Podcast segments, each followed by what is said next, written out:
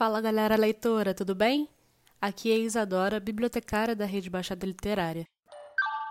Tia, hoje tem biblioteca?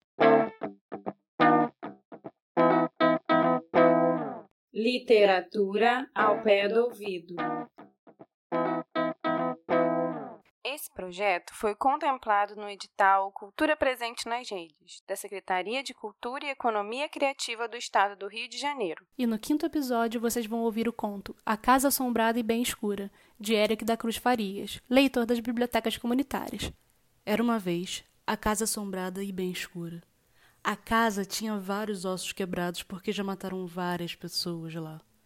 Dentro dela era muito triste houve uma época em que a casa se transformou e ficou muito bonita. Porém, por pouco tempo, pois chegaram novos habitantes e, junto com eles, novas mortes.